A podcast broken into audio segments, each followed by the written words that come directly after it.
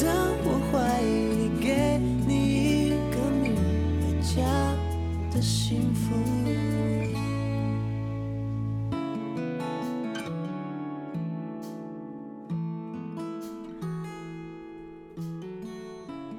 大家好，这是浪浪别哭的线上 Podcast，好久不见啦。嗯、最近疫情期间，我们北中南三间店都是自主停业的状态，因为也会很担心来店里的客人或是员工们受到感染。那但是在这个停止营业的期间呢，其实送养的事务还是照旧进行的。那我们也有因应这个状况呢，稍微改变现在的领养流程。如果你喜欢哪一只狗狗跟猫咪呢？你可以先来填申请书。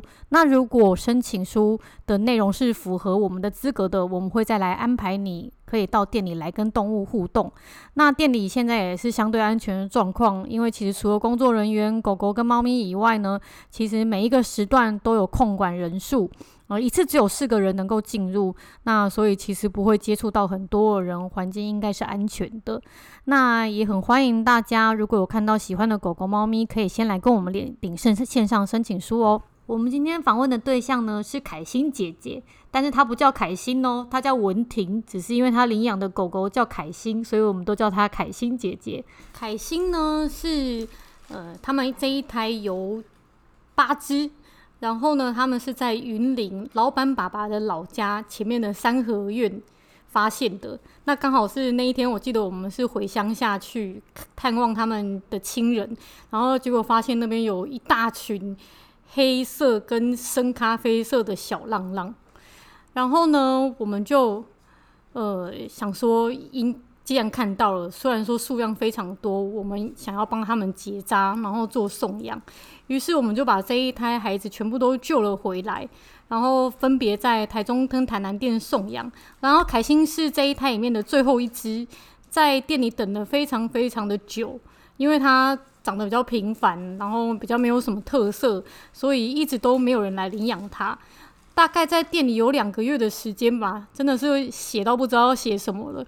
结果这个时候还好，凯欣姐姐就出现了。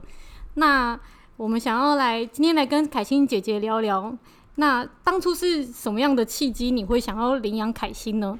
嗯，我当初呢，就是其实在八月，我领养它是九月嘛。那我八月四号的时候，是我的原本那一只狗狗过世。然后它过世之后，其实我们家。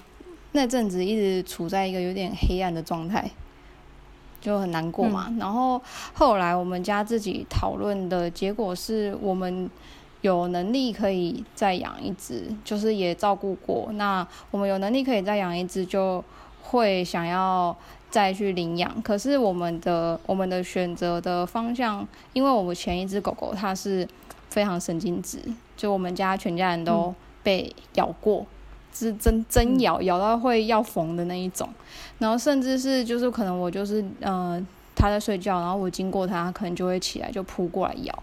那因为这样子，所以我会觉得说，可能我们会需要真的是需要我们家去照顾的，应该就是那种真的就是没有什么人想养它，然后我们家可以可以负荷的来的动物这样。嗯，所以那时候就看到。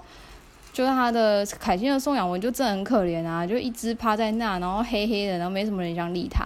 然后虽然看那个留言好像都很多人很喜欢他，可是都没有人要申请。后来我就看到他就也在台中，所以我就想说，嗯，好像可以去看他。后来就申请了。然后我记得，其实凯欣姐姐那时候还没有符合我们的领养年纪的规定，嗯，对，就是都还没有二十五岁，对。然后她还带着她妈妈一起从高雄过来，嗯，然后来看凯欣，然后当天就决定要领养了。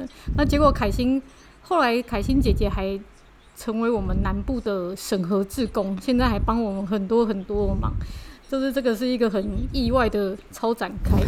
然后呢？那我想要问问你，就是有领养凯欣以后，你有遇到什么困难吗？其实，我个人是觉得没有什么困难，或者应该是说他没有什么会让我觉得困扰的地方，就是我们在生活上没有什么觉得困扰，就唯一可能有坏习惯就是很挑食嘛，就是大家都知道他真的超级挑食，然后有个最不好的习惯就是他可能会他会想要任何从我们的餐桌上拿下去的东西。然后，所以他就会，他会觉他会觉得人的东西比较好吃，就是，对，他就觉得我放在餐桌的东西一定比他碗里的好吃，所以他就是会有趴桌子、桌桌边讨食这个习惯。然后我觉得好像可以趁现在讲一下，就是我之前都有被就是申请人问过说，哎，那狗狗比如说会桌边讨食啊，或者说会扑人啊，这种事情是不是要特别矫正，或者是怎么样？就是它是不是是一个不好的行为？可是我觉得，因为嗯，我觉得行为矫正这件事情是它本身不是要。狗狗去学会什么很特别的技能，或者它变得超级乖，就是有些会讲说完美狗狗或什么之类的，但是就是人也没有完美嘛，所以我觉得这种、嗯啊、这种我们嗯、呃，可能我们定义上会觉得说哦，它可能是一个不好的习惯，但是事实上，如果它没有对我们。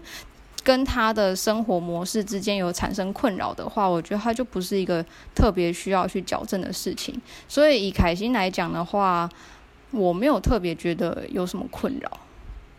嗯，虽然说他可能挑食嘛，会多边起食，但是其实这也是不是很严重的问题。就是对啊，因为毕竟我妈，因为 像我妈可能看着他在那边要东西，我妈就超开心啊。哦 我妈可能觉得这是一个撒娇的感觉。所以其实这个有时候，这个东西是不是缺点，真的是个人角度。别、嗯、人如果看像你妈看的，可能就不是缺点，然后就觉得她很可爱。对啊，她会讲说：“你看她趴在我大腿上，哎，哦，对。嗯”像我们就常常有有那个有微，就是在被申请的过程，常常就会有领养人，就是会很执着的要矫正狗狗一些问题。哦，对啊。但是其实会真的觉得说不是什么，有些。我觉得大概八九成的问题吧，其实是人去包容一下就好了。其实不太需要说让它变成一只完美狗狗。那真的就跟凯欣姐姐讲的一样，我们自己主人也不是完美的啊。嗯、但是狗也没有嫌弃我们这样子。嗯，就我觉得这个，嗯，学会怎么训练这件事情，只是我们跟他们之间多一个。我们可以沟通的方式，就是可以让他理解、嗯、哦，我们可能希望怎么样，或者是我们也去理解他做这件事情的原因是什么。那那个只是增加一个我们互动的顺利的方式，他、嗯、不见得一定要达成什么目标。就有的时候，可能我们去习惯他的个性，然后他也跟我们适应的来，那就生活好就没问题啦。嗯，就磨磨合好就好嘛，就是像那个你找一个男朋友啊，或者是嫁一个老公啊，其实他也 真的就是不是一定会跟你，他也不会是完美的啊，一定就是大家慢慢的磨合。我觉得养狗狗也对，完全的是这样子的概念，嗯、真的。那其实其实那个领养凯欣之后，应该你的生活上有没有什么很多的改变？生活上哦，就是我觉得以现在。以现在这个疫情这个阶段啊，我觉得最好讲的就是说，我会发现那些足迹我都不会去，因为我去的地方都是公园啊，然后不然就是一些 就是可以遛狗的地方，那种什么什么购物中心或者是百货公司，我根本就不会去。哎，关于这个啊，你知道我们不是就是因为开南台南台南店，我们搬来台南嘛，然后就常常有。北部或中部的朋友，然后来找我们玩呐、啊，他们就会问我们说：“哎、欸，那个南部有什么好玩的？”然后结果我后来每次都发现 我都讲不出来。美术馆，推没有没有，不是我根本我根本就讲不出来。然后我就在想说，奇怪，我这个人生怎么 怎么人生这么乏味？结果我后来想，我不是，但是如果你问我台南有什么？地方可以遛狗，我可以讲出很多。这、嗯、跟你一样，我们的生活的范围就会变得以狗为中心。啊、就是我对你，你问我台南什么公园最好，我一定可以跟你讲、嗯。对。然后什么时间可以遛狗？嗯，对。就跟我朋友来，就是想要来高雄，然后问说：“哎，高雄最近有什么点啊？”然后我脑海浮现的都是大草原。我想说什么？我真的没有办法，我还要去 Google，想说哦，二零二一年新打卡点这样。那那你就那你就传网址给他们就 好了。对对，就我没有可以推荐。刚刚说你可以自己去 Google。嗯，对，没错。所以其实养狗的好处就是那个最近被确诊者走过足迹的那些人跟我们都不是重叠的。嗯，对。对。就算重叠，我们也是很空旷啊。对啊。那现在。可以狗聚吗？哦，现在真的是不行哎！我本来约了一个，我本来约了一个很庞大的七月狗聚，然后我现在对啊，不然哦，好像看起来有点无望，应该是吧？因为像凯欣姐姐，她除了是我们的领养人以外，然后还有是我们的审核志工，最后她还是。很重要，就是在组织我们南部的领养人群组，就常常约狗聚啊，让大家很热络啊。其实这个这样子的好处都是可以，我们就是其实如果要靠一两个人去追踪这么多的领养人，其实是很困难的。但是就是像跟我们一样啊，最后你会加入一个大家族。嗯。然后像在南部的群组很好玩，每天都是在约跑跑啊，约跑跑啊。嗯、然后我都其实我都。我都跟北部的朋友说，奇怪了，南部的领养人好像都不用上班呢。对，对我那他们真的是约到，我都想说，哈，怎么怎么今天又有啊？他们真的是每天都在约，为什么啊？我不知道，就是到底为什么大家平日都可以约跑跑？对，他们都约平日早上，然后天气热了就约平日下午。我都想说，奇怪，为什么你们的工作时间都那么弹性？然后我约假日反而上班很随性。对啊，我约假日反而都没有什么人要理我哎。哎、欸，我发现南部有很多的店都是，就是今天想开就开，不想开就就不要开。哦，可能太对随性，我们就是一个随心所欲，对，很棒。然后我觉得南部在像我们在南部送养到的领养人真的很热情，像我们。北部啊、中部啊、南部、桃园、新竹，通通都有那个领养人的群组嘛。因为把一个一个地区的人集合在一起，他们可以之间有互相问问题啊，或者是互相约狗聚啊，去这样子联络感情，然后大家互相的。扶持，然后参考大参考彼此的养狗狗、养猫的方式，其实这样子会越来越进步。嗯、那但是结果发现，所有的群组里面最常在讲话的，真的就是南部人。南部真的是你可能一天放着不理他，不小心就会破两三百个件、两三百个讯息的那一种。每次打开都会吓到，啊、想说哇，我想说这么多到底是？然后有时候会看到人家标记我，我想说到底在哪里？标记我的到底在哪里？嗯，所以其实。像我觉得领养真的会有一个很大的变化，就是其实那个生活的交友圈变得很很宽。哦，对。然后就是我发现我像我们领养人的那个年纪啊，从可能二十几到五十几、六十几都有。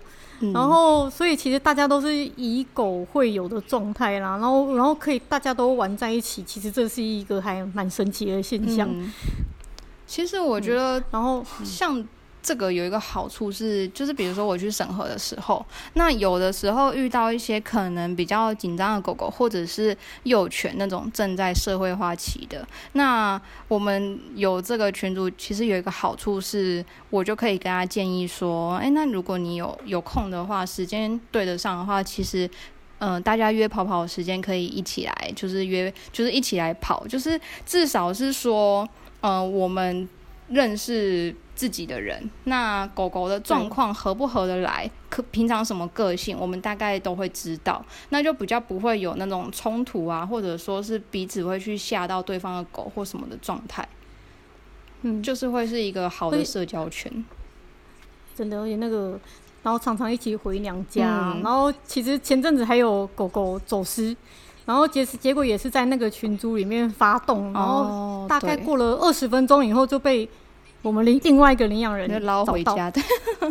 对啊，对，我觉得这个真的这个很厉害，就是就是你养了一只狗，其实你是加入了一个超级庞大的家群、嗯、家族，然后有很多会多了很多资源这样子。嗯，嗯，那就是像你也当我们审核志工，我们台南店开了。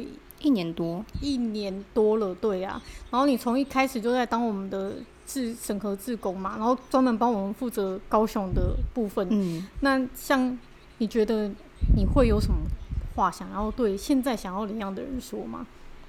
嗯，我觉得我近期比较容易会被问到的问题，就是有的时候我可能发一些现实动态啊或什么的，然后有一些还是会有。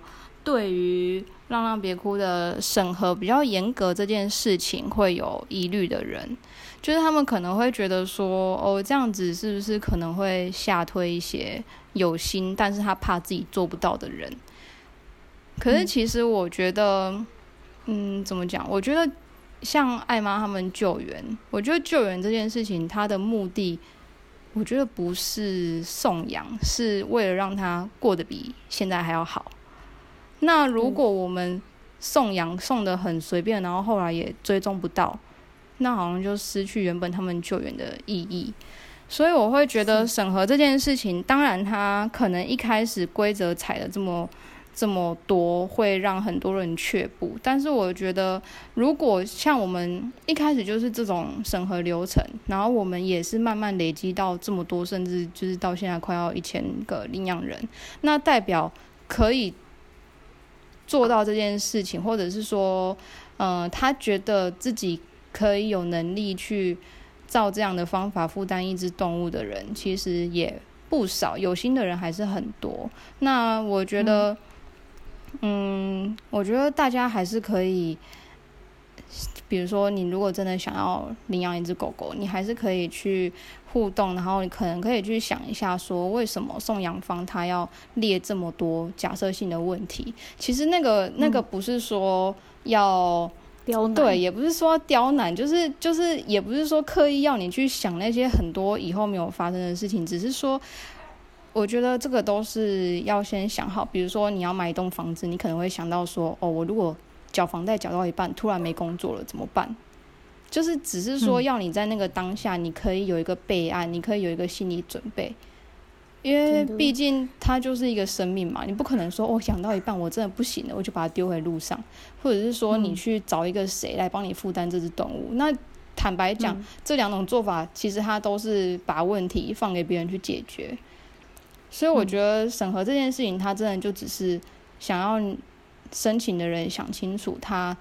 遇到状况，他有没有能力负担？嗯，对啊，其实就是像我们自己在接触这么多领养的审核里面，就会发现，其实就像就算是我们这样子很谨慎的在审核，有时候都还会看错人，或者是被退养啊、嗯、等等的。但是就就其实可以去推，就推断说那。像去在收容所领养啊，或者是在其他的地方领养，完全是没有审核机制的时候，其实对动物来讲是多么的没有保障。嗯。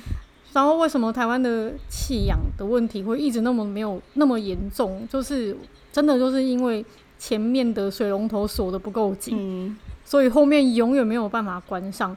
那我们虽然好像在做一件很傻的事，就是其实好像只有我们。呃，或者是一些比较新的中途啊，比较年轻的中途有在做审核这个动作，嗯，但是就是好像我们很傻，因为别人跟我们领养不到，他也可以轻松的去别的地方领养到，嗯，对，对，但是我们还是很坚持要这样做，因为虽然是虽然说这样子没有办法阻止到他们去领伤害到别的动物，但是我觉得我们至少对的事情，我们自己要先开始做，嗯，那也会很希望，呃，台湾的。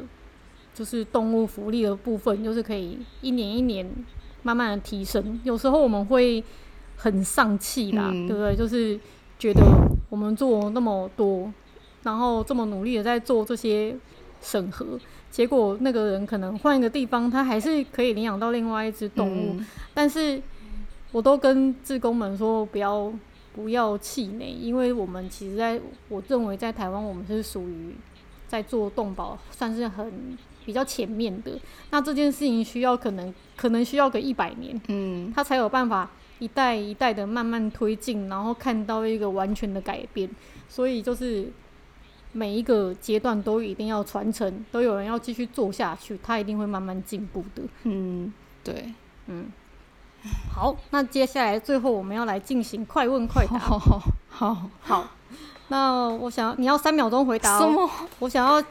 我想要说你最讨厌凯欣的地方是什么？啊，挑食啊！你不是你你不讨厌他，都出去走出去都不认识你这件事情哦，拜托，我跟你讲，他其实还是认得我的，他还是只有我们狗友群里面大家都在开玩笑说，凯欣只要一出去就不认凯欣姐姐的事情。他，我跟你讲，他真的是，他要真的要回头找人，他还是会找我。他只是，嗯，他就是天不怕地不怕，也不是啊，他就没有什么会怕的东西呀、啊，然后就也不需要我保护他。好，下一题。那你凯欣最喜欢吃的东西是什么？哦，我上一题都回答挑食了，你问我这一题，我真的是最喜欢的东西火鸡精吧？火鸡精狗狗都很爱、欸，呃，就只有这种啊。那你今年最大的心愿是什么？沙拉找到家啊，因为像现在台南店的沙拉也是凯欣姐姐。在中途她的，但是她已经来多久了啊？哦，快两个月了。对啊，快两个月，然后又后来现在又碰到疫情，啊、然后调皮捣蛋的。对，其实不是没有人申请他哎吼，然后但是就是听我们陈述一些沙拉的细节以后，通通都打退堂鼓。对，可是其实你知道，像上一次那个申请他的那个妈妈。那个年轻妈妈，嗯、她其实一直还有在凯欣的账号那边有在关心莎拉，是的，对啊，就是怎么讲，就是莎拉可能就真的是，哦，他真的没有办法在一个就是小小孩太多，就是可能家长要比较可以费心的啦，因为他真的就是太调，因为那个领养人有三个小孩嘛，肚子还有一个还在肚子里面。